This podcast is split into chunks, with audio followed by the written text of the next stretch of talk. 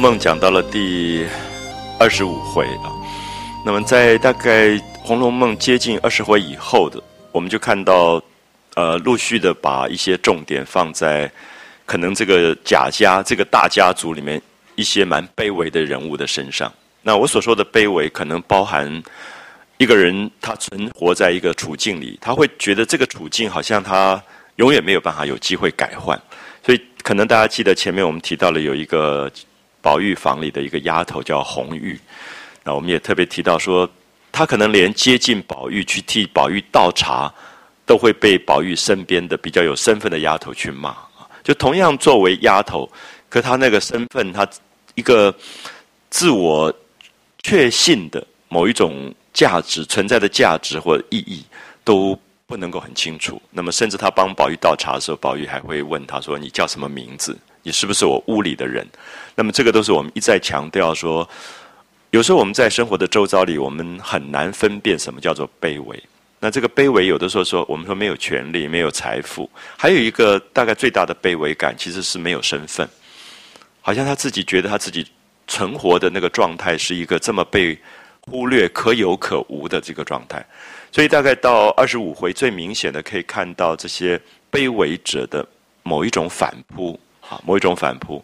那红玉是一个聪明乖巧的丫头，她希望接近宝玉，替宝玉倒茶，被宝玉注意到。同时，她也就眷恋了一个贾家的公子，就是贾云。那贾云当时被负责有一个工作，就是在花园里面种花种草，所以。红玉就觉得有机会可以去接触他。我们在二十四回结尾的时候，大家如果还记得的话，就是红玉在房间里睡觉，就做了一个梦。那这个梦就是他掉了一个手帕，那这个手帕被贾云找到了，所以贾云跑来跟他讲话。那当然是一个梦里面的。等他醒过来的时候，发现根本是一个梦。然后大概也觉得自己作为一个丫头，要去高攀一个贾家的公子的那种。尴尬的感觉，那么特别有一种我们叫做情丝缠绵啊，就是她是一个少女，而一个少女暗暗的爱上了一个男子，而又觉得那个爱情好像没有任何的希望跟机会的时候，那种情丝缠绵的关系。可是有趣的是，我们发现像红玉这样的一个丫头，她对自改变自己身份的一种强烈的愿望，有时候她会受到打击，被大丫头骂，然后受伤。可是有时候他基本上还是很积极，想要去争。那么同时，宝玉也注意到了这个丫头，所以下面在二十五回的开始这一段，一方面讲红玉从梦里面惊醒，发现贾云根本不在身边，是他自己做的一个春梦。那同时，他也就随便洗了一洗头发，洗了一洗手，然后就在那边做劳动的工作，因为她是一个其实等于说做粗活的丫头，就在整理花园的丫头。那么宝玉因为。前一天碰到了这样一个丫头，就觉得哎，怎么她的屋里有一个这么蛮乖巧的，也长得体体面面的丫头，又不知道她叫什么名字，所以宝玉起来也就特别留心。所以这个留心，我们会觉得宝玉这个小男孩啊，十几岁这个小男孩，他对身边的一些人的关心，其实也许我们可以用一个词叫做多情。那这个多情当然有两面的意思，就是他对每一个。存在的生命，他都想照顾到。那如果他照顾不到他自己，因为身边太多丫头，他有时候也没有办法全部都照顾到。可他一旦关心了以后，他就会去找。所以前面第二十五回一开始一段，有一段描绘蛮有趣，就是宝玉起来以后就假装到走廊底下看花，走一走，东张西望。其实他在找红玉，他想：诶，昨天来帮他倒茶那个丫头，到底在哪里？啊，那种他其实不是不完全是暗恋啊，只是觉得诶，有一个人已经被关心到了，那这个人到底现在在做什么？那么这些描绘都非常的活灵活现，等于是二十五回的一个开头。可是我有点希望大家等一下读下去，注意一下，二十五回真正的主角，可能是这个小说里不常容易看到的一个人物，就是马道婆。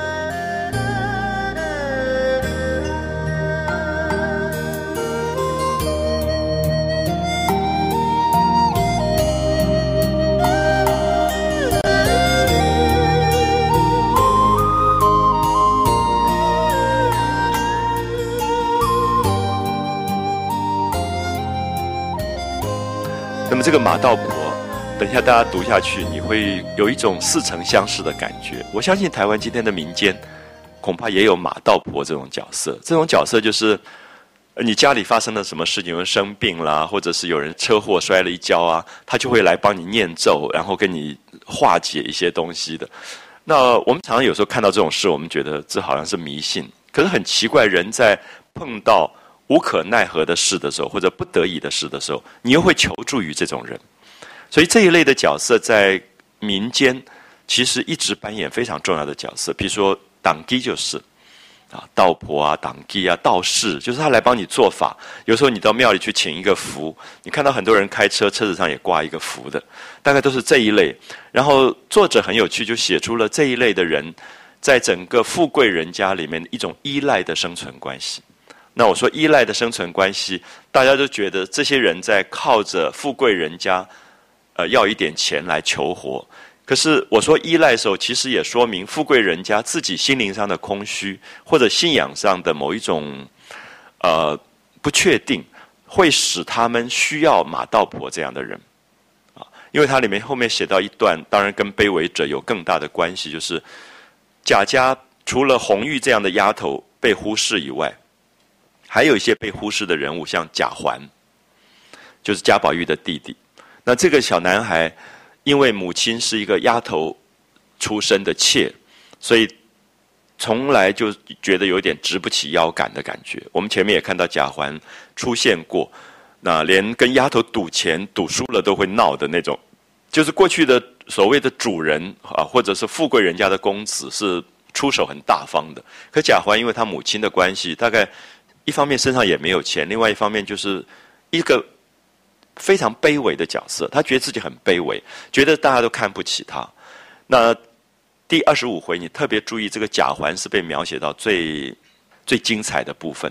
那那个精彩是王夫人是宝玉的亲妈妈，等于是原配，那么也是在这个贾家有身份的一个贵妇人。那赵姨娘贾环的妈妈是一个妾，所以对比出这两个身份的不同。那贾环有一天回去，但王夫人平常也不太理这个啊。虽然我们觉得其实贾环等于她的孩子啊，虽然是妾出身的，可是过去的原配要有一个度量，这个度量就是不管这个丈夫跟任何一个女人生的孩子都应该是她的孩子，因为就是等于是这个家族里面的后代子嗣。那平常大概因为她疼宝玉，根本也对贾环有一点不太搭理。那么这一天宝玉不在，贾环回来了。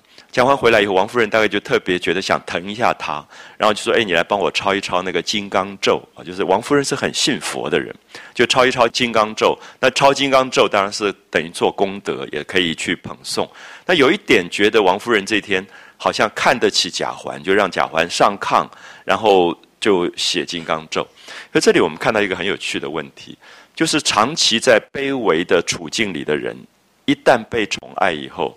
他会不晓得怎么办，所以贾环就上了那个炕，然后就一下说：“哎，帮我添油灯，一下帮我打扇子。”就是他就觉得很得意，因为他被重视了。然后弄得旁边丫头都很讨厌他，大家觉得这个人干嘛？今天整天就指使这个指使那个。我不知道大家了不了解，作者在这里写这种人物写的非常有趣。就是其实卑微者的辛苦在于长期的那个卑微者的角色，如果他一旦已经认同了，你一旦给予他一个好的。环境跟身份的时候，他一下无法自处，他就会我们讲吃相难看，啊，或者是说上不了台盘。民间有时候也讲这一类的话，就是你特别去抬举他，可是他已经没有那个尊贵的身份了。所以当时有一个。比较对贾环好一点的丫头，就因为一般的丫头也很势利，觉得宝玉来的话，大家都捧着他说他好话。贾环长得又畏畏缩缩的，然后平常个性又很古怪，所以大家都不太理贾环。那有一个彩云就对他还不错，彩云就跟他说：“哎，你就安分一点吧，你别在那边一下子支持那个支持这个人，说每个人都讨厌你，你干嘛这样子？”那贾环就受伤了。贾环说：“我知道你最近对宝玉好，对我不好了。”好，其实在这里我们就看到，其实这几次我常常希望大家注意到，就是《红楼梦》里面这几章写的极好，就是他对卑微者的一种注意。因为我们讲到作者曹雪芹本身是一个贵族，他是在一个养尊处优的环境长大，可他看到了有一些人没有像他这么被养尊处优的痛苦，他去写这些人，所以常常我们会误解，认为《红楼梦》写到二十五回是对贾环的讽刺，就贾环是一个长得也不漂亮、也不聪明，然后老是得罪人的一个小男孩。可其实作者在为他讲一些话，就是对比起来，这个小孩是被忽略、是被冷落的小孩。你有时候不知道，你作为一个父母、作为一个老师，很可能你冷落一个孩子，而那个孩子他一直没有办法有自信，而那个伤害可能是很难弥补啊，非常难弥补。所以接着你就可以看到。这个贾环在那边抄经啊之类的，然后被那个丫头骂了一顿，说你安分一点吧，你干嘛今天人家对你好一点，你就这么得意忘形？好，过一会儿宝玉回来了，宝玉一回来神采夺人，那种漂亮，然后立刻就滚在那个王夫人的怀里，王夫人就从头到背这样一直摸他。其实你马上就看到对比，就是贾环就坐在旁边抄经，他会觉得他哪里是一个受宠爱的孩子。所有的爱都在宝玉身上，根本没有在他身上，所以那个时候他的恨，然后他就觉得，呃，所有的人都把注意力都放在宝玉身上。那么刚才我们提到，唯一对贾环比较好的丫头是彩云。那彩云也很懂事，所以宝玉这个人很奇怪，宝玉就要每个人都爱他的，就要每一个人都要跟他好的，所以他觉得哪一个人不理他，他就觉得怪怪，他就想去兜那个人，就去发现彩云不理他，他就说彩云你帮我什么，帮我什么。那彩云因为表示说贾环在旁边，我要特别表示我跟贾环比较好，他要跟宝玉疏远，就宝玉就一直兜他，一直拉他手，贾环就恨得不得了，就觉得我唯一一个对我好一点的丫头，你要去。挑逗他，所以其实这里面是一个非常复杂的人跟人的嫉妒、比较这种关系。所以这个时候，我们看到我刚刚提到卑微者的反扑，就是他就觉得宝玉因为喝醉了酒，就躺在那里睡觉。然后王夫人说：“你盖着被子睡一下，休息一下，等那个酒醒了。”贾环不是点了一个油灯在抄经吗？他就把油灯推过去，他就假装是不小心让那个热油去烫，他想把宝玉的眼睛烫瞎。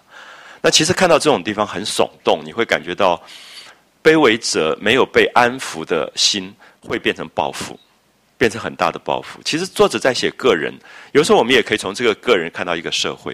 就一个社会里面，当他有一些东西差距太大的时候，你就要注意到那个反扑性。啊，比如说我们看到俄国的革命，我们看到中国一九四九年左右的革命，其实都是在不管怎么样，他政治上利用一个卑微者反扑的。一个方式去使社会发生了一个巨大的变化。可是这里面你可以看得到，才十几岁的贾环，他心里面是有恨的，而那个恨是所有的爱都在宝玉身上的时候，他那个被冷落的状况。而且我们注意一下，卑微者的反扑常常有高度的毁灭性。那个毁灭性就是他不计后果，就是我就做了这件事情，我毁掉你，我可能也毁掉我自己。可是他就用毁灭性的方法。所以看到这里，我其实觉得。一直希望所有的朋友在读《红楼梦》的时候注意一下。我觉得作者其实是在用一个非常宽容的角度看这个东西，因为作者刚才提到他是在养尊处优的环境长大，他就是宝玉。可是宝玉如果能够看到贾环的痛苦，这是了不起的一件事，因为他知道这个庶出的一个妾生出来，在这个家族里面一直没有一个。被认可的身份的这样的孩子，他的卑微，所以他才会这么仔细去写他心里面的恨，跟他为什么要去推这个油灯跟包袱。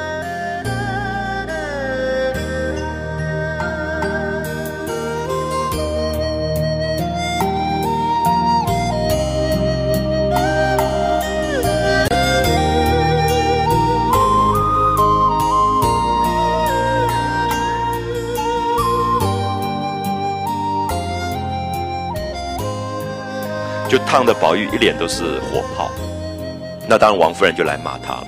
那王夫人骂他的时候，你看到王熙凤立刻就去三脚两脚爬到炕上，就帮宝玉处理事情。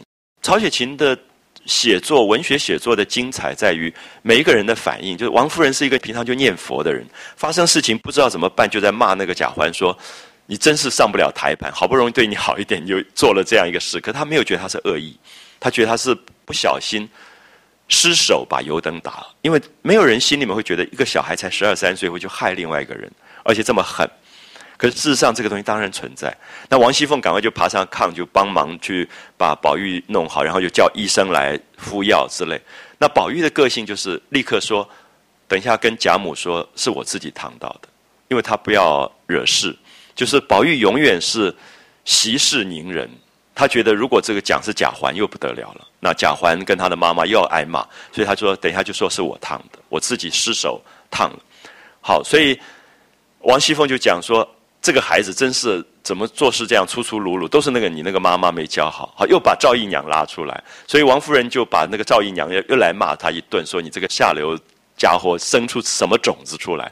好，你可以看到王夫人心里面也有恨，可以了解吗？因为她的丈夫跟赵姨娘生了贾环，所以作为一个原配，她也有她的恨。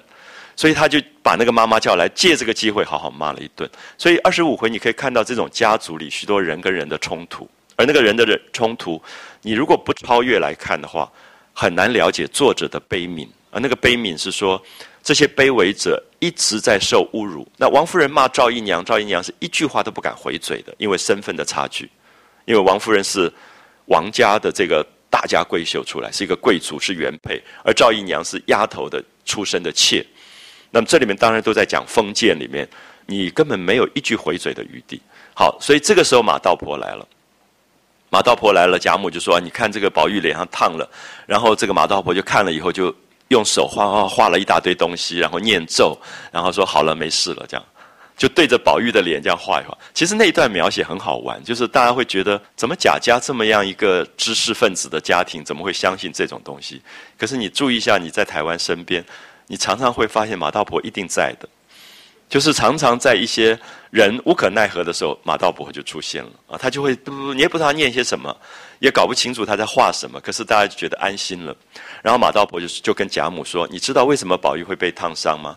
他说：“有钱的人家的小孩啊，从出生开始就旁边就有很多的鬼，随时要绊他一下，害他一下，所以有钱人家的小孩常常就长不大，就不好养大的意思。所以他说，这种富贵人家如果……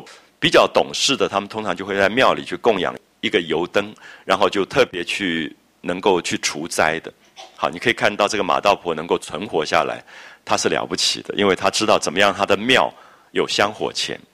那贾母当然也不是笨蛋，所以这个马道婆要骗他钱，他要很小心。他就举例说啊，最近有一个什么什么王啊，比如说我们现在哪一个部长，那么他们家里面最近常常上这个媒体杂志，所以他们要去。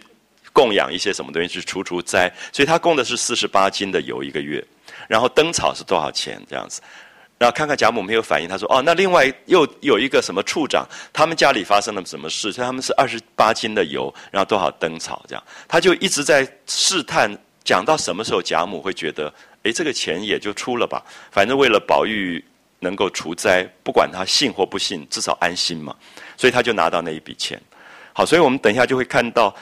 其实马道婆是这样一个社会里面压在最底层的人，可他们聪明的不得了，他完全知道怎么样从每一个人身上弄出，弄出一点可以养活他的这些这些钱出来。然后他又看贾母还没有讲话，说：“呃，如果是晚辈给长辈去烧这个油灯，那钱要多一点，供养的多一点。那如果你是祖母为孙子的话，不要太多，太多的话反而不好，因为他会折寿。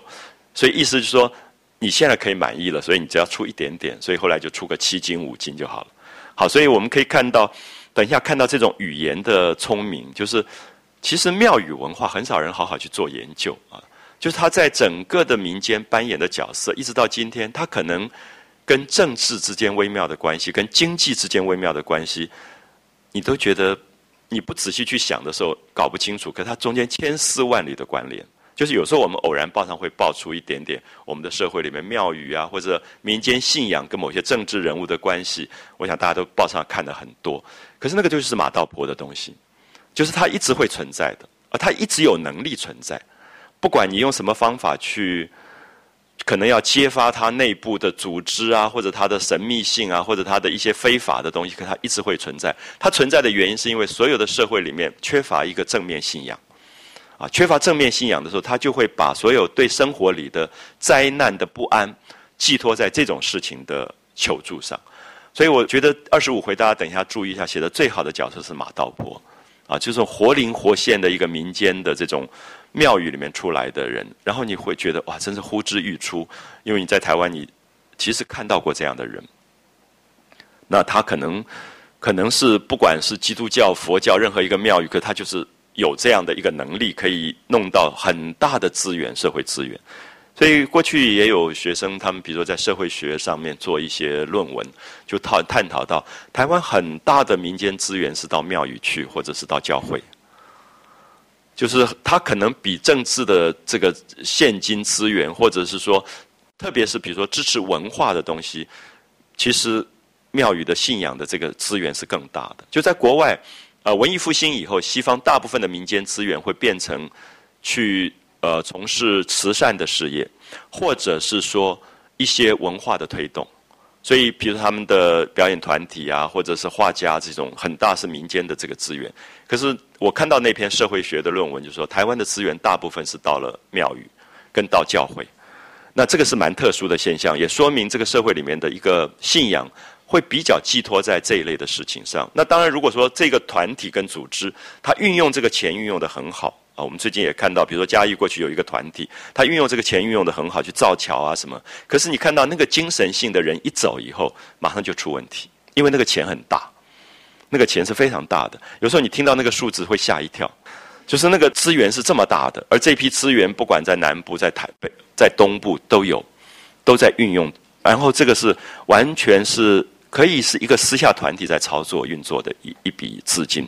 那所以我就希望大家了解到马道婆这个角色，在作者里面写他的时候也写得很有趣。这样，当然作者也知道他们这种贵族家庭少不了这样的一个人，因为对你自己拥有的财富跟权利不安的时候，你就会供养这样的人。就可是如果你觉得权力财富所获得是一个合理的状态，其实他比较不那么需要。就西方的文艺复兴以后，慢慢这一类的东西少掉了。就是大家知道，西方的文艺复兴以前中世纪，他也卖赎罪券嘛，就是你做了什么坏事，你就来买一张券就好了，而这个券是按照罪的大小，按照你的你的国民所得来配置的，就是你是有钱人跟你是穷人，你你付的钱是不一样，是等差的啊。那可是到了文艺复兴以后，因为有正面信仰出来，所以这个赎罪券的制度慢慢就消失了。可是我觉得台湾很有趣，台湾这个我讲说民间的另外一种赎罪券，就是你会发现黑道也供养，他也不安，然后他也供养，然后一些企业团体他也会。很大笔很大笔的钱就捐出，捐出去好像觉得心安了，所以这里面其实是蛮值得探讨的一个问题，就像马道婆这一类角色。因为马道婆写的最好最好的时候，他到贾母那边不是弄到钱了吗？他说：“你爱你的孙子，你如果爱宝玉，那你就供养多少多少钱在庙里面。”他就拿到了那笔钱。贾母说：“好，你按月就来支领这一笔钱，拿到这个钱。”然后他到各房都去弄一点东西，每一个人都说：“哎，你也帮我供养一个什么？”因为每一个人都有不安。每个人都会要供养，所以每个人都拿到钱。最后，他去了一个人家里，赵姨娘。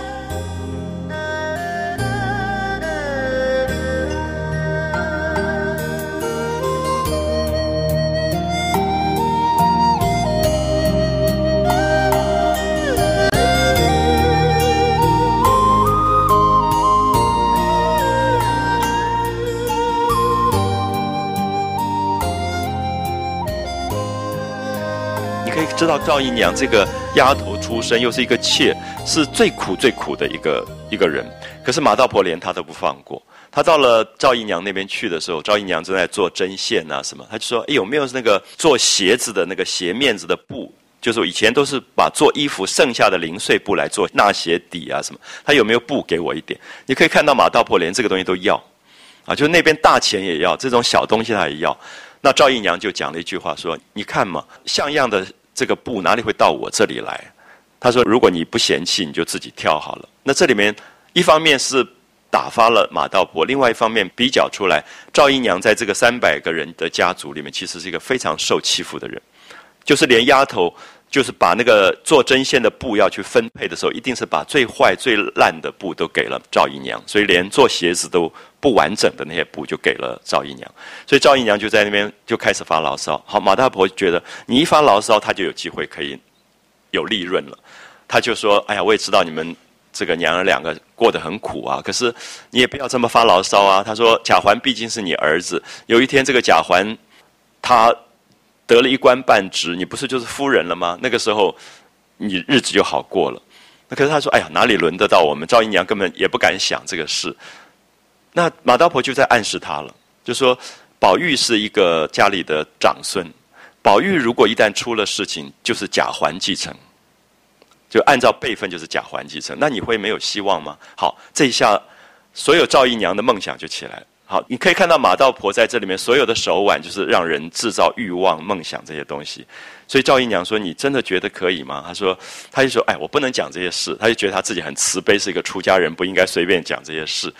那赵姨娘就当然就逼他，然后说：“我现在虽然没有钱，那你如果真的需要我供养的话，我可以拿出钱来。”那马道婆说：“你有多少钱？你根本没有钱。”他说：“你不是讲吗？说将来如果……”家业是由贾环继承，那什么不是我们的？他说我就可以写一个欠契，好，就写了五百两银子欠契打手模。你看到这些地方，你觉得好恐怖，就是马道婆多厉害，就是他其实在赌，他不知道明年政党轮替到底该谁，所以他两边都赌。就是万一宝玉起来，他可以拿到利益；可是万一贾环起来，他还有一个五百两银子的欠契，而且是赵姨娘打手模的欠契。这样可以了解吗？就是他连这种钱他都先预设好，就是万一真的宝玉有个三长两短，是贾环继承家业，他还可以跟这一家的主人拿到钱。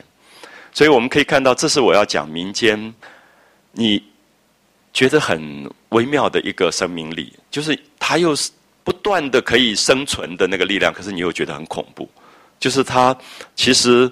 马道婆这一类的人，我觉得是最代表了民间底层的一种状态。可是，当然你也可以说，他也是一个卑微者。他在这样一个社会的一层一层阶层呢，一个道婆，一个党基，有什么身份？可他就努力的用他这样的一个身份，使得所有的人必须拿钱给他。那包括欠契他都要。然后赵姨娘又把身上所有的那些一点点存存，不存了多久的私房钱、首饰，全部一包都给了他。就是为他说，你可不可以帮我这个忙？最后他就捡了五个小鬼，然后把宝玉的生辰八字、王熙凤的生辰八字，然后用五个小鬼别在上面，就说你把它压在王熙凤跟宝玉的床底下。那么接下来就是宝玉的发病，所以这一段其实写的有点科幻啊，就是像哈利波特一样，你忽然觉得好像做魔法，就这个马道婆施了一个魔法。她说没有关系，你就把它钉在他们的床上，我在家里念咒就可，就有用遥控方式。然后就可以遥控宝玉，他一念咒，宝玉跟王熙凤就心痛、头痛，然后就发病，就是魔法。那可是我们注意一下，这个看起来这一回有一点像一个科幻小说一样。可基本上我要讲的还是说，卑微者的痛苦不能不注意到。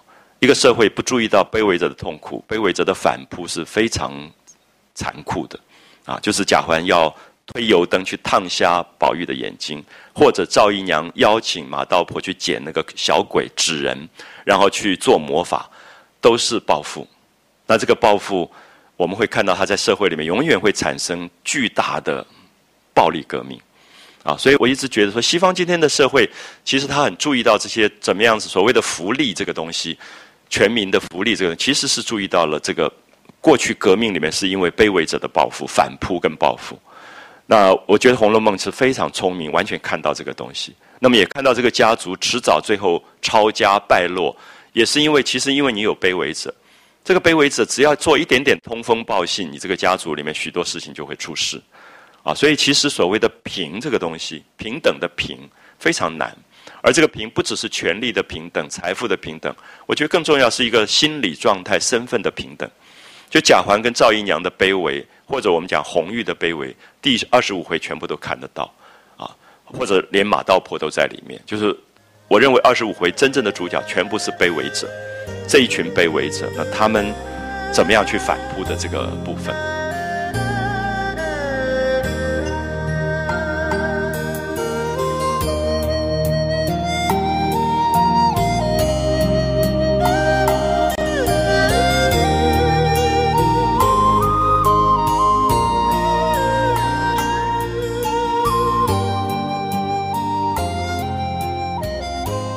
下面我们回到文本啊，我就像一段一段，呃，带着大家读，然后我们看一下他怎么样去使我们进入到这个精彩的这个事件啊。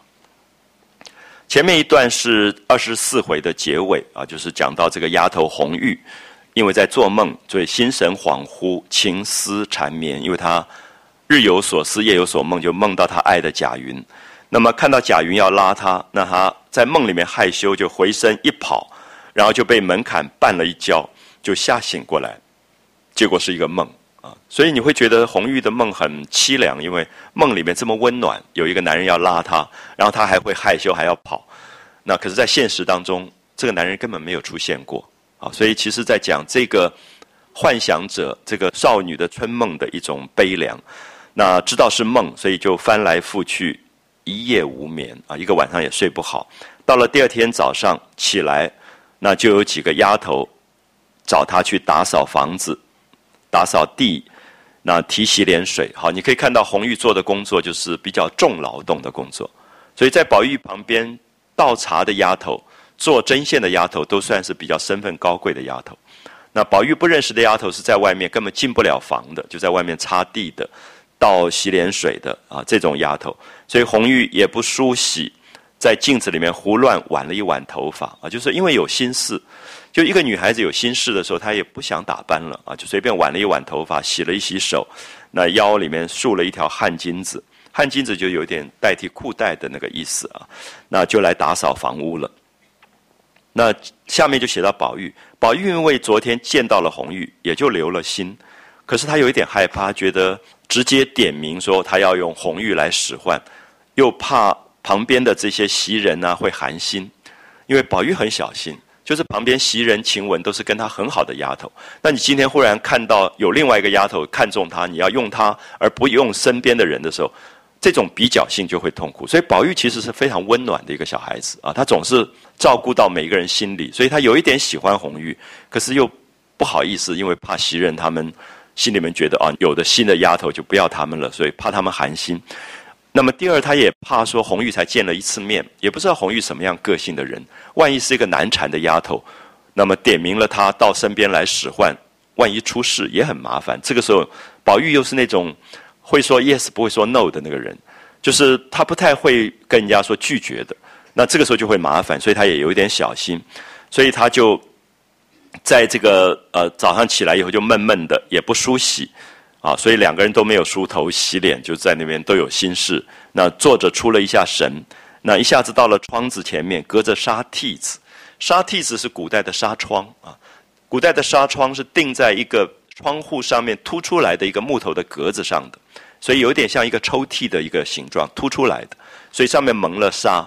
啊，我们现在纱窗很多是尼龙的或金属丝的，古代当然就是纺织品的丝啊，就细纱的做纱窗，它功能是一样，就是防止蚊虫啊进到房屋里面来，所以它就隔着纱屉子，就隔着纱窗在向外面看，那就看到好几个丫头在那边扫地，那都化妆的很漂亮，擦脂抹粉，针花插柳的，那可是看不到昨天那一个，就是看不到红玉，他就在找红玉。宝玉就踏了鞋啊，我们讲了好几次，踏这个字是鞋后跟没有穿起来，踩在脚下，把鞋子当拖鞋穿的一个动词踏啊，就踏了鞋，然后晃出了房门，那假装着看花，这边瞧一瞧，那边望一望，那一抬头看到西南角上游廊底下，游廊就是房间外面的那个走廊的部分，栏杆上好像有一个人靠在那里。可是刚好这个人就被一盆海棠花挡住了，有一株海棠花挡住，所以这种形容不知道大家会不会觉得很有趣？就是宝玉那种十几岁的男孩子想要找一个一个长得漂亮的丫头，一个红玉，找来找去找不到，后来就看到有一个女孩坐那边，不晓得是不是，可是刚好有一株花遮住了，就是他其实是非常画面的描写，而那个花刚好挡住，也形容的很好啊，就让你觉得那个宝玉特别要找的那个心情，特别焦急的心情。那因为花遮着，所以看不真切。他又转了一步，仔细一看，可不是昨天那个丫头在那里出神啊，真的是红玉。然后一个人坐在那边发呆。那他想迎上前去跟他讲话，又有一点觉得不好。那忽然正在想着的时候，看见碧痕，就是另外一个丫头来催他说去洗脸，他就只好进房去了，不在话下。好，所以我们在这里看到这一段是写宝玉跟红玉的一段。那红玉因为在那边发呆，红玉其实并不是喜欢宝玉，红玉只是想接近宝玉而改变他的身份。他真正喜欢是贾云，那他就听到袭人招手叫他过去，那他就往前走了。那袭人就跟他笑着说：“我们这里的破壶还没收拾了来呢，你到林姑娘那里去把她的戒来使用。那这个有不同的版本啊，有些朋友的版本可能用的是喷壶。喷壶是什么？就是你现在家里养了很多盆景去浇花的那个东西，有一个莲蓬口的那个叫喷壶。那拓壶是吐痰的。那一般现在认为这个地方不应该是拓壶，而是喷壶，因为它可能要浇花用的东西。因为拓壶不应该这个宝玉房里没有，因为过去的房间里大概每一个茶几旁边都有一个痰盆。拓壶，所以拓壶很多，所以很多人认为这个地方讲的应该是喷壶，就是浇花，特别要浇花用，所以他们的喷壶还没有来，所以就叫红玉说你到林姑娘林黛玉那边去借他们的来用，所以红玉就答应了，就走出来就往潇湘馆去。他从怡红院往潇湘馆去，就会经过翠烟桥。翠烟桥是因为这个桥旁边种的都是柳树，柳树因为所有的柳条。绿的时候像一片烟一样啊，所以我们都通常就讲翠烟啊。过去也不太知道为什么柳叫翠烟。有次在北京看到明代的长陵十三陵里的长陵，刚好是四月，就所有的柳树刚刚冒出细芽的时候，远远看那一条路全部就是真的像烟一样过去，我才知道这个形容这么贴切啊，就翠烟，用绿色的烟来形容柳树的这个景象。翠烟桥，那抬头一望。只见山坡上面高处都围着帷幕。好，我们注意，过去这种大户人家，如果有男客进来要做工作的时候，有这些男的工人的时候，一定要用帷幕，因为花园里面很多女孩子走来走去不方便，所以就会用很多的木幔把它隔起来。所以这一天大家记得吗？贾云要带很多的工人进来种花，所以前面特别交代过要用很多的木围起来。然后也叫这些女孩子说，把你们晒的内衣内裤什么都收起来，因为不方便，外面有男工要进来。所以小红这个红玉就想到这件事，因为她喜欢贾云，她知道贾云带了人进来种花，所以她经过那个帷幕的时候，就想起来说今天有工匠在里头种树，所以转身一望。他就特别在那边看一看，因为通常女孩子经过帷幕就赶快走过去了嘛，你就不要看。他等于就是踮起脚尖就在那边看，因为他知道贾云在里面。好，就转身一望，只见那边远远一簇人在那里掘土啊，就在种树，在挖土。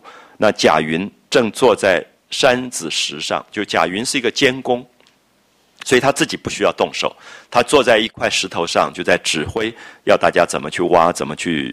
啊，种树。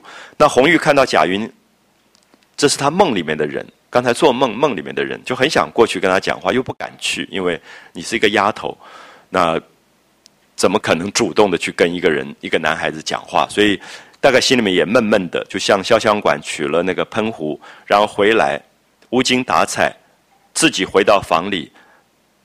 那么大家所有的众人都说他大概身上不快，就是。是不是身体不舒服了？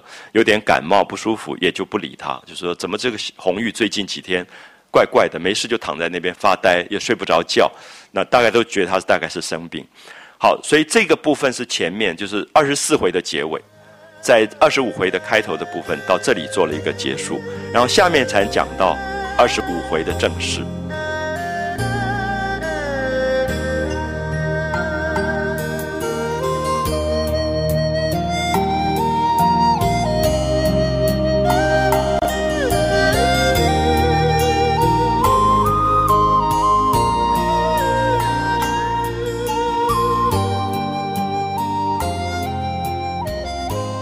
说第二天是王子腾的夫人的寿诞啊，王子腾就是王夫人家的这个娘家的人，都是大贵族，他们过生日，所以就打发人请贾母、王夫人过去。那王夫人说贾母她不去，所以自己也就不去了，因为王夫人是贾母的儿媳妇啊，所以基本上就常常会要照顾她的，觉得。婆婆不去，所以她也就不方便去。可是这里面大概看到这些贵族家庭，三天两头都是这家过生日，那家什么事情，就是借一个机会就看戏啊、打牌啊，就是吃喝玩乐的这些事情。然后薛姨妈、凤姐，还有贾家的三个姐妹，就是迎春、探春、惜春、宝钗、宝玉，他们都去了啊，这一批人都去了。所以那一天很碰巧，王夫人没有去，所以。宝玉不在身边，所以大概因为他最爱的儿子宝玉不在身边，所以贾环来了以后，他有机会对贾环好一点，所以就引发出二十五回的这个事情。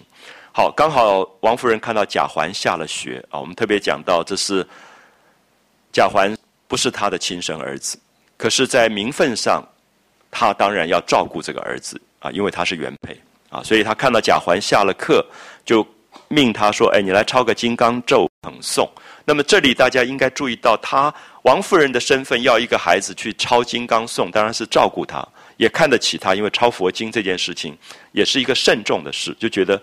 贾环还不错，就让贾环来做这个事，抄那个金刚咒来捧诵。好，贾环就在王夫人炕上坐着，然后命令人来点灯烛，因为他要抄经了，所以点蜡烛、点灯，拿枪作势的抄写。啊，注意拿枪作势，就是我刚刚说，卑微者一旦被重视的时候，不晓得怎么办呢？好，所以当然我们在这里会觉得有一种悲哀，就是一个社会里面。他长期的受冷落，他忽然被重视了，他就有一点不知道不知道天高地厚了啊！所以这里面当然也在写贾环这样的角色，长期以来那个卑微忽然变成不平衡，就拿枪做事的。那一下子叫彩霞说倒杯茶来，一下子又叫玉川说捡捡蜡花，就是我们在蜡烛上有一个烛心。那这个烛芯，古代都要剪一剪以后，那个火就会比较旺、比较亮。所以有时候你你在写字、看书，觉得蜡烛不够亮的时候，就会命令丫头啊什么，就把那个蜡花剪一下，把蜡烛头剪一下。那一下又说金钏，你挡了我的灯影了。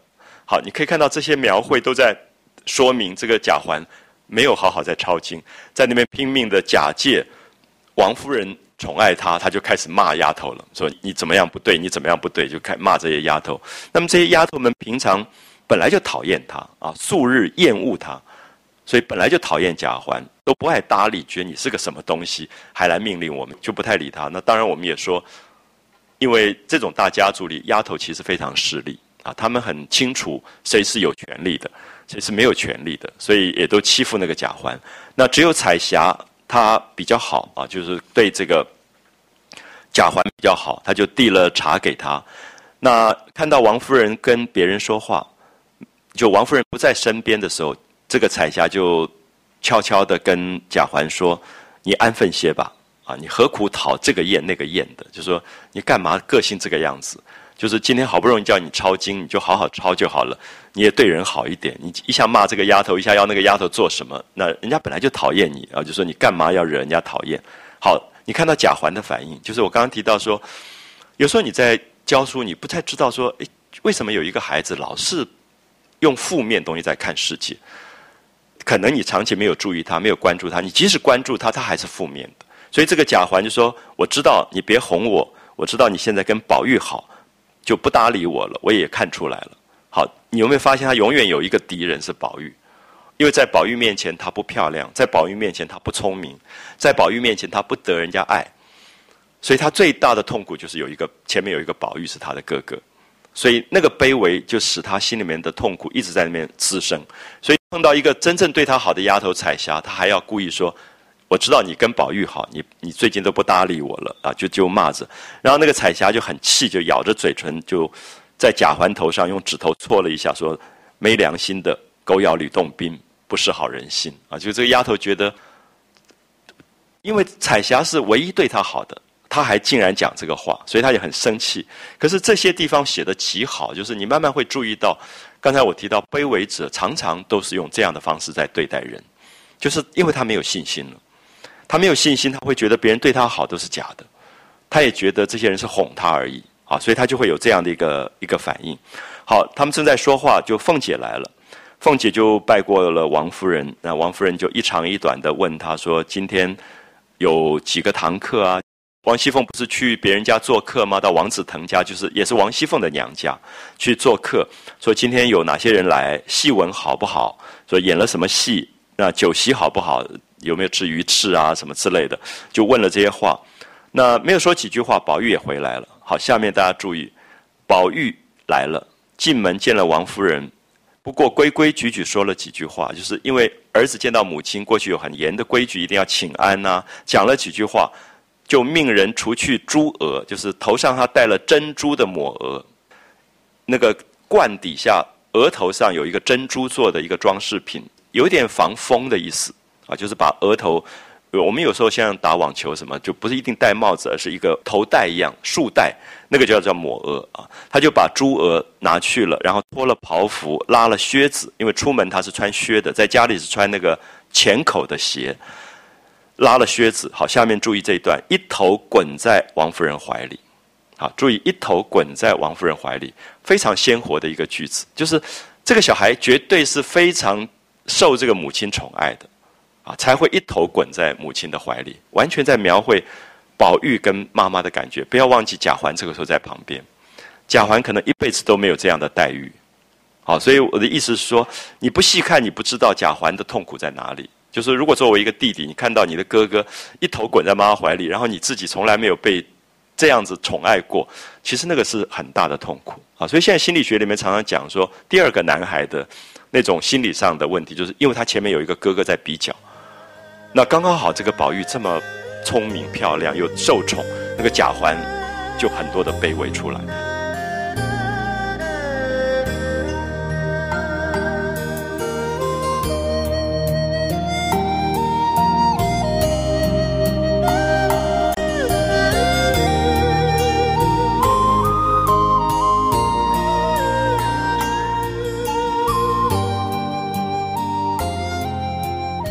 好，我们看到下面的描绘，就一头滚在王夫人怀里，王夫人便用手满身满脸去摩挲抚弄他啊，满身满脸，好像我们在家里玩那个宠物一样，因为你就是疼他爱他，然后就从头到身上一直摸，啊，满身满脸去抚摸摸索他。那宝玉也扳着王夫人的脖子，你看这儿子扳着妈妈的脖子，说长说短的。好，这里面看到亲子的关系这么。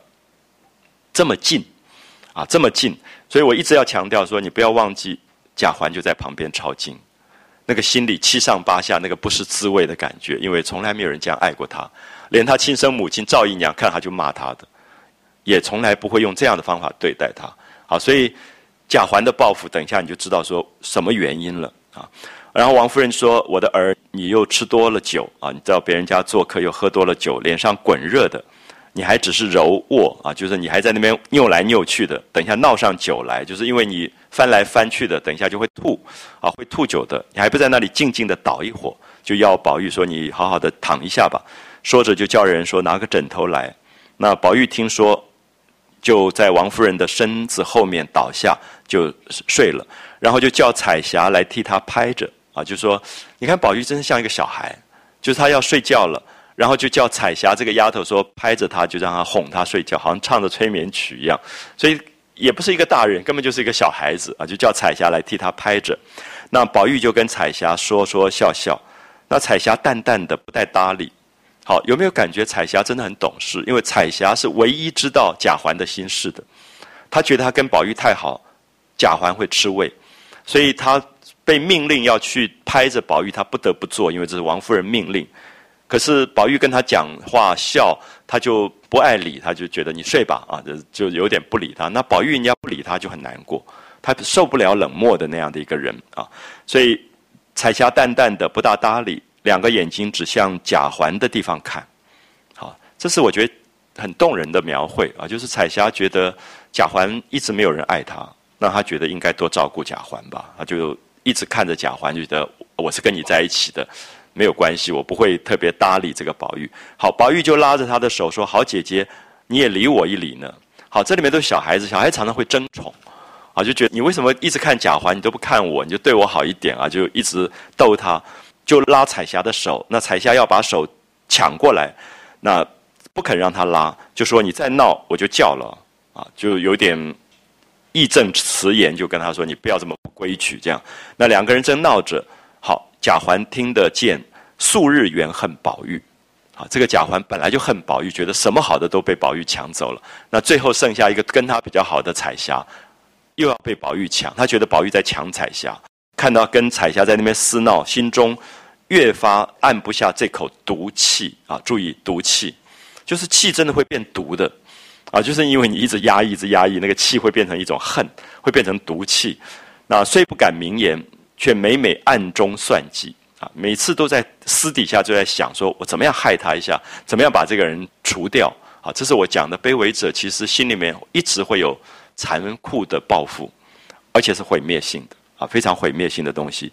那平常都不得下手，那今天看到刚好机会来了，说离得这么近，他坐在那边抄经，宝玉刚好躺在那个床上，因为都在王夫人的炕上面啊，因为王夫人平常不让贾环上炕的，今天让他抄经，所以他上了炕，宝玉刚好又躺在那边，相离甚近，便要用热油烫瞎他眼睛。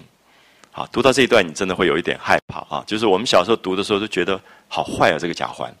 可现在不会这样想，我会觉得，也许这些部分作者其实要我们知道，是说这个社会里面毒气在哪里，你身边的人毒气在哪里。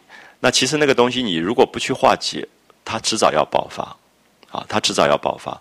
所以其实我们会觉得，你在比较成熟的年龄看《红楼梦》的时候，其实感触很不同。啊，非常不同。有时候觉得自己很幸运，也是在一个受宠的环境长大。那因为受宠，所以你不容易看到不受宠的痛苦，那种冷落、被冷落的那个悲哀的东西。所以这里面其实我对这一段就是觉得贾环的那个悲哀，其实是我们应该要借这些部分去了解啊。当然，他用了非常毁灭的方法，要用热油烫瞎宝玉的眼睛，所以故意装作失手，把一盏油汪汪的蜡灯向宝玉脸上一推，只听宝玉哎呀一声。满屋里众人吓了一跳，连忙将地下的桌灯挪过来啊，因为要照一照，看到底烫到哪里了，就把那个立灯，桌灯是立灯拿过来，然后又把外间屋里的三四盏都拿来看啊，就是赶快拿灯来照明。那只见宝玉满脸满头都是油啊，就那个热油倒下来。那王夫人又急又气啊，就是觉得最爱的儿子。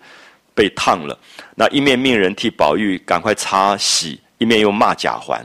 那凤姐，好，你注意凤姐的反应，三步两步上炕去，就是她是一个动作派的人啊，就是她觉得这个时候骂什么都没有用。第一个是赶快要帮宝玉料理事情，所以三步两步就上了炕，替宝玉收拾，一面笑着说：“老三还是这么荒脚鸡似的啊！”就在其实，在骂贾环说，做事情这么大大手大脚的。老是惹祸啊，荒脚鸡似的。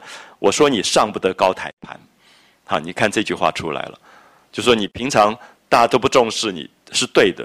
你看现在好不容易让你上了一次炕去抄经，你就惹这么大一个祸啊，上不了高台板或高台盘。这民间的俗语一直有这种，就是成不了大器。可是我们知道这种话其实很伤这个孩子啊，就觉得注定他就是一个。好像卑微者了。我说你上不了高台盘，那赵姨娘好立刻就提到她妈妈了。我觉得最痛苦就是一个孩子，他的母亲总是要被提出来被侮辱。你侮辱他个人就算了，你立刻就把他母亲提出来，说赵姨娘也该教导教导他。好一句话提醒了王夫人，所以你看到王夫人本来还没有想到骂赵姨娘，一下提醒了王夫人，王夫人就不骂贾环，就叫过就。把赵姨娘叫来，然后骂着说：“养出这样黑心不知道理的下流种子来。”那这里面有女人的恨啊，就是我刚刚提到说，她是一个原配，可是当赵姨娘某一段时间受受宠，贾政跟她生了贾环，这个王夫人当然心里面有不舒服的东西，可作者完全没有明讲这个东西。有一部分作者不管怎么样，王夫人等于是母亲。他不会学母亲的不好，可是你可以看到王夫人平常整个都在念佛，这么慈悲的人，对什么人都这么好。可是碰到赵姨娘，她还是有恨，因为她的爱被分占，所以她还是要骂下流种子。因为讲这个下流种子是什么意思？因为贾政是她的丈夫啊，那贾政的种应该不会不好，因为宝玉也是这个贾政的种，那当然意思说你妈妈那个种不好。好，所以这里面其实也是一个报复。所以我觉得二十五回你仔细看的时候，其实都是人平常被委屈的痛苦，在开始报复啊，变成某一种报复，就说养出这样黑心不知道理下流种子来，也不管管，几番几次我都不理论啊，你们得了意，所以意思说他其实一直恨这个赵姨娘，可是他也觉得自己。王家大家闺秀出来，也不屑于跟这个丫头出身的人去争什么。说几番几次我都不理论，你们得了意了，越发上来了。好，上来就说你们想爬上来了，那当然意思说你们根本就是下人，还是底下的啊，身份很卑微的人。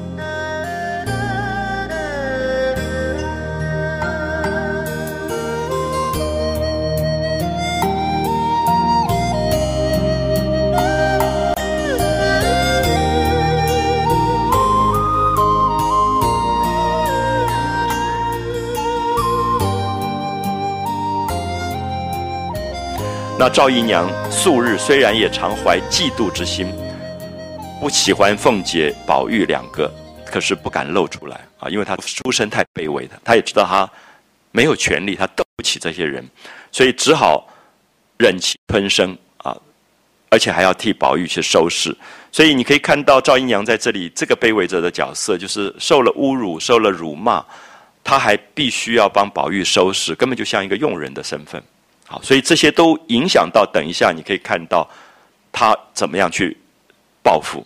好，只见宝玉左边脸上烫了一溜的料泡啊，就是起了水泡了，左边脸上。那么幸好没有碰到眼睛，没有烫到眼睛，所以王夫人看了。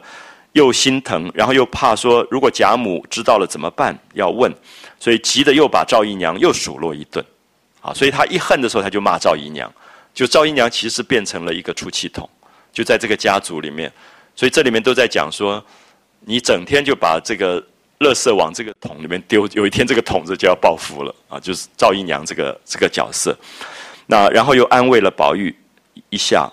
然后命令取那个败毒消肿的药来敷上。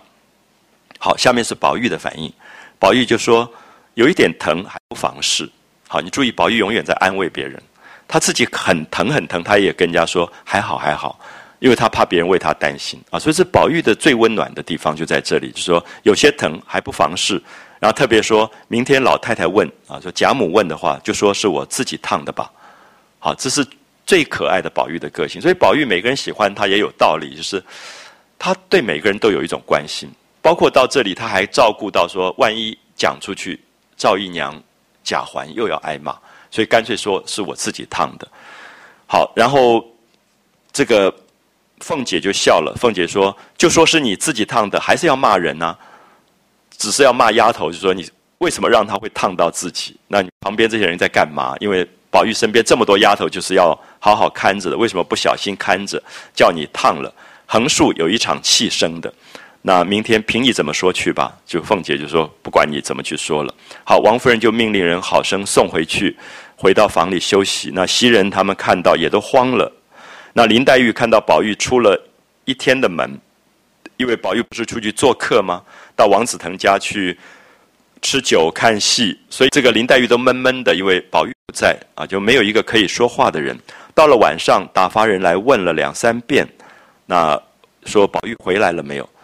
那结果说回来了，可是又烫到了。那林黛玉就要赶着来看啊。下面这一段讲到宝玉跟黛玉非常细的感情啊，就那林黛玉当然关心宝玉，就说啊烫伤了，那赶快过来看一看到底怎么样。那。林黛玉赶过来，只见宝玉拿着镜子正在照啊。宝玉很爱美的，当然自己脸上烫了一大堆的泡，也觉得很难看，就拿镜子照，而且知道黛玉要来了，就在看。那宝玉看到黛玉来了，赶快把脸遮着，就把脸盖起来，然后摇摇手说：“你出去吧，不要看这样子。”因为他知道黛玉爱干净，黛玉怕那肮脏的东西。好，所以有没有感觉这里面是非常细的一种温暖？就是宝玉的可爱。这个《红楼梦》里面，大概没有一个人比得上宝玉的温暖。就他永远为别人在想，他觉得黛玉这么爱干净的人，看到脸上烫了那个脓脓都流出来那样的料泡，一定很难过。他就说：“哎，你出去，你不要看。”他就把自己盖住。他不觉得自己痛，他也不要黛玉安慰他，他只怕让黛玉觉得这肮脏不舒服，所以他怕。黛玉癖性喜洁啊，喜欢洁净，见不得这些东西。那林黛玉自己也知道自己有这些癖性，知道宝玉的心内怕他嫌脏，所以就笑着说：“我瞧瞧烫了哪里了，有什么遮着藏着。”一面说一面就凑上来，强扳着脖子瞧了一瞧，问他疼的怎么样。你看到这一段，你会发现这两个人的感情没有任何人可以代替啊。所以宝钗再怎么样子。努力的想要挤进来，挤不进来，因为这种感情就是超越到所有的一般常情，就是这么怕脏的黛玉，她都不怕脏了，因为这个人跟她的生命是这么共同的，所以他就扳着她的脖子，因为宝玉不让他看，他一定要看，然后问他疼不疼。好，所以《红楼梦》写爱情写到极深极深，我觉得也不完全是爱情，其实是写情。那情之一字，可以是爱情，可以是友情，可以是人情。它其实是一个非常深的东西，就是两个人有这样的默契的时候，它产生的那个亲，是别人无法取代的。好，所以这一段是写这种亲情写到最好最好的地方，那就扳着他脖子瞧了一瞧，问他疼的怎么样？宝玉说也不很疼，养一两天就好了。当然还是安慰黛玉，啊，就是不让黛玉担心。黛玉坐了一会儿，闷闷的回房去了。那一个晚上一宿无话。到了第二天，就是马道婆的戏要出来了啊！你可以看到整个的故事开始活泼，就是因为马道婆啊的出现。那第二天，宝玉见了贾母，那虽然自己承认是自己烫的，跟别人不相干，还免不得贾母又把跟从的人骂了一顿，说怎么让宝玉烫成这个样子。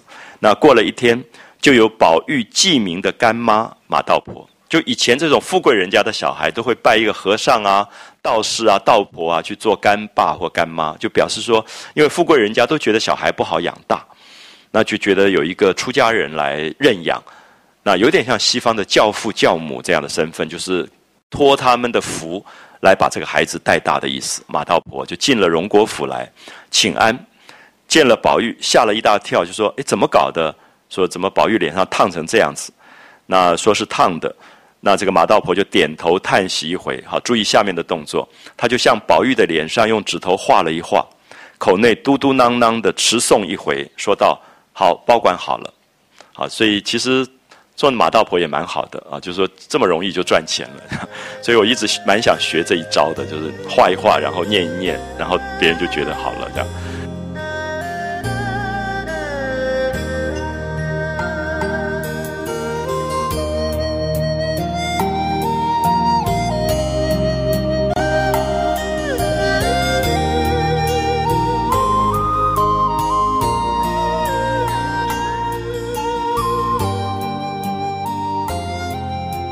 知道马道婆这种人就是按月去贾家领钱的，就是他们有供养的钱啊，所以他整个的庙啊香火都是从这边支领的，所以他就讲说不过是一时非灾啊，说没有什么重要。又跟贾母说，祖宗老菩萨，他你知道佛经啊经典里面说佛法的厉害，就是王公倾向人家的子弟啊，就是荣国府是王公倾向的子弟。只一生下来，暗里便有许多的促卡鬼，就很多小鬼就跟着，就捣蛋鬼的意思啊，就跟着。那得空就拧他一下，掐他一下。那吃饭的时候打他一下的饭碗，或者走路的时候推他一跤。所以那些大家子孙常常有长不大的。那这个一讲，贾母就吓死了，对不对？就说这种王公贵族的家庭的小孩子很难养大的，因为太娇养。其实当然我们知道，过去因为富贵人家太宠小孩。所以你那种穷人家小孩子满地乱打滚，他其实免疫力很强，他当然就长得很壮也很好。所以后来有些富贵人家，我不知道大家有没有知道，他们有一种习惯，就给小孩取一个很难听的名字，就是什么狗儿啊、猫啊什么，表示说比较好养大。因为就发现怎么好像农村的小孩都长得好好的，那富贵人家动不动就生病，其实是因为他免疫力没有了。就是温室里面的花朵被宠得太好，那么马道婆就利用这样的心理，就说你这种家庭的小孩后面老是有鬼，旁边有鬼，所以你一定要做法的，你要供养做法，那么这个鬼才能够呃除掉。都有长不大，那贾母听了说，那怎么办呢？有什么佛法解释没有？可以解脱没有？那马道婆说这个容易，就是替他多做一些因果善事就罢了，而且经上还说。西方有位大光明菩萨，那专门管照耀阴暗邪祟，因为他是大光明菩萨嘛，所以他都照在那个最阴暗的地方，所以那些邪祟的捣蛋鬼就会被照到。那如果有善男子、信女人谦心供奉，可以永佑儿孙，康宁安静，就无惊恐邪祟磕撞之灾。磕撞啊，就是跌倒啊、碰到啊、受伤的这些灾。那贾母说。哎，倒不知道怎么供奉这个菩萨。你看到一步一步来啊，一步一步来，让那个贾母拿钱出来，怎么供奉这个菩萨？马道婆也不值些什么，不过就是香烛供养之外，每天多添几斤的香油，点上一个大海灯。这个海灯就是菩萨现身法相，昼夜不敢熄的。就是我们前面讲过海灯啊，就在庙里面有一个很大很大的一个点油的灯，那是人家供养的。那这个灯就代表这个菩萨的化身，所以你这个灯二十四小时不停，就表示这个菩萨一直在那边照着你的小孩，所以你的小孩就受到了这个保佑。好，所以听起来也蛮合理。贾母就说啊，那一天一夜要多少油啊？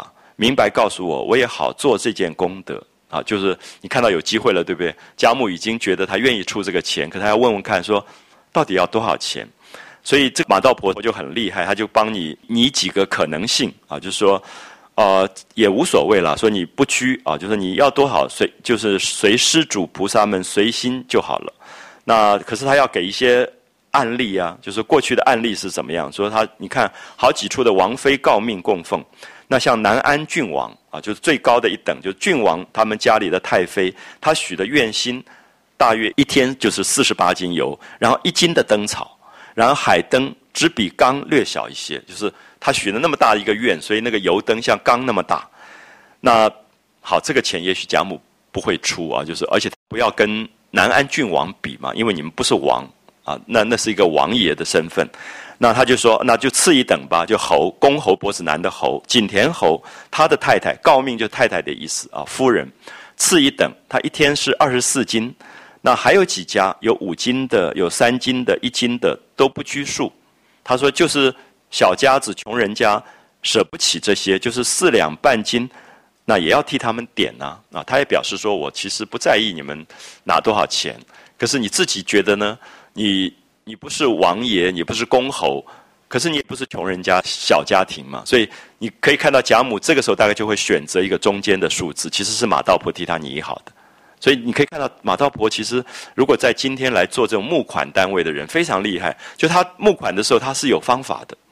他先打动你觉得这个事非做不可，然后接下来就说募款的内容大概数目要多少，他先帮你拟出来，从四十八斤一天到什么半斤一天，他就拟出来。那你自己觉得你应该是哪一个等级，你就拿多少钱。那贾母听了以后就点头，然后就正在想。好，贾母正在想的时候，还没有决定到底要拿多少钱。马道婆就说：“还有一件啊，如果是为人父母、尊亲长上，就多舍一些不妨。就说你是为你的爸爸妈妈或者是长辈来许愿的，你就多舍一点。如果像老祖宗，就说贾母今天为了宝玉，就是祖母为了孙子，多舍了倒不好啊，舍太多了不好，因为怕哥进不起，就是会折寿的，会折福的，所以到折了福。”那不当家花花的要舍，大则七斤啊！不当家花花的是他们的俗语，就说行不啷当吧，就说你要舍的话，就是大则七斤，小则五斤，也就是了。好，所以他已经有没有发现越来越缩小范围了？最后就说你在七斤跟五斤里面选一选吧。那贾母就说，既然这样，你就一天五斤吧。啊，我已经批准了，核准了，每个月来打吨关了去。那一天五斤，一个月。一百五十斤，那打吨的意思，批发的意思，说你就整批来领钱，就是这个钱。那我们也不知道这个钱他到底多少钱会拿去真的点那个灯。可是你看到马道婆一下就赚了这么多钱，就是一个月一百五十斤的油钱，还有灯草钱，打吨啊，就是整批关了去，就你可以来收支处来关领。那马道婆就念阿弥陀佛啊，所以你可以看到，我刚刚讲的说这个东西在我们现实社会里面现在也其实蛮常见的。啊，只是我们不仔细的时候，你不知道这一类的营生啊，我还是称它为营生，我并不认为它一定是信仰啊。就是当然你也会觉得这是功德好事，可是它当然也是一个营生，在社会里面它是一种存活的方式啊。这些人的存活的方式，他就念了一声阿弥陀佛，慈悲大菩萨。那贾母就命人来吩咐，以后只要宝玉出门的日子，拿几串钱啊，就是宝玉出门的时候。拿几串钱交给小子们带着，遇到僧道穷苦啊，和尚化缘的道士，还有一些乞丐，就随时施施舍，就把钱撒出去，啊，就是为了宝玉去除灾的，把宝玉身边的这些邪祟能够除掉啊。所以马道婆他们坐了一下，就又往各院各房去逛了。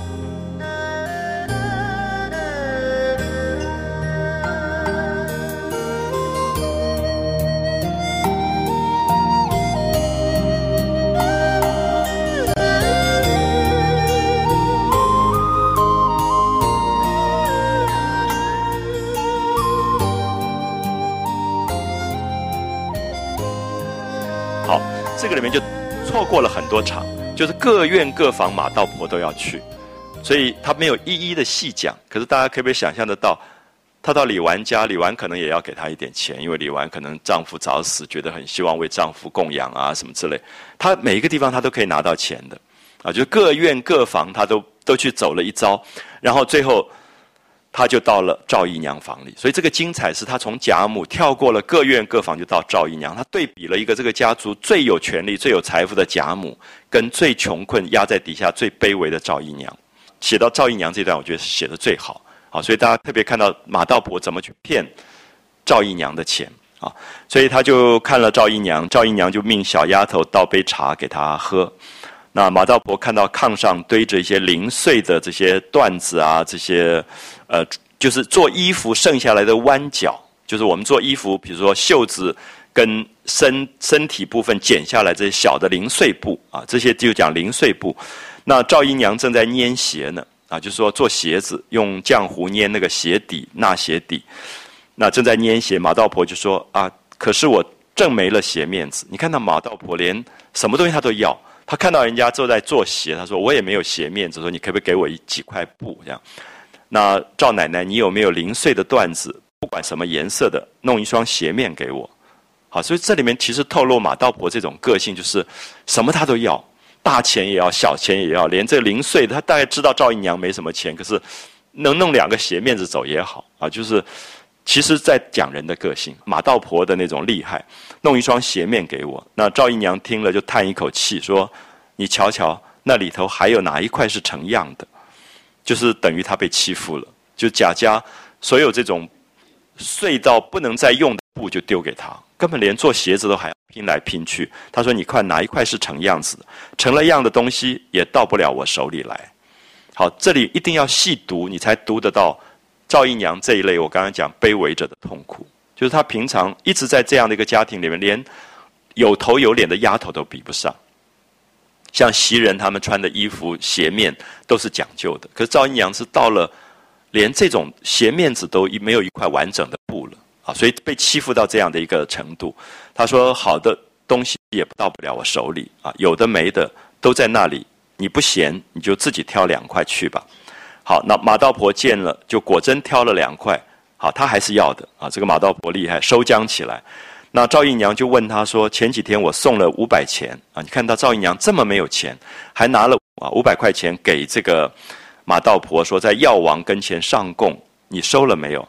那马道婆就说：“早已替你上了供了。”那赵姨娘就叹口气说：“阿弥陀佛，我手里只要从容一些，就是我稍微有一点钱，我也会时常的上个供，只是心有余，力量不足。”好，有没有发现贾母有贾母的？痛苦，贾母是富贵到了极点，可是怕失去富贵，所以要去供养。赵姨娘是贫贱到了极点，也要供养，因为她希望有一天富贵。所以马道婆就是一个最好的生意，因为有钱人也需要她，穷人也需要她，因为她卖的是什么？她卖一个梦想，啊，他卖一个梦想。所以你会发现，这是我要讲说，其实你去观察任何一个社会都有这个角色，就是卖梦想的人，啊，他让你觉得生活可以这么简单。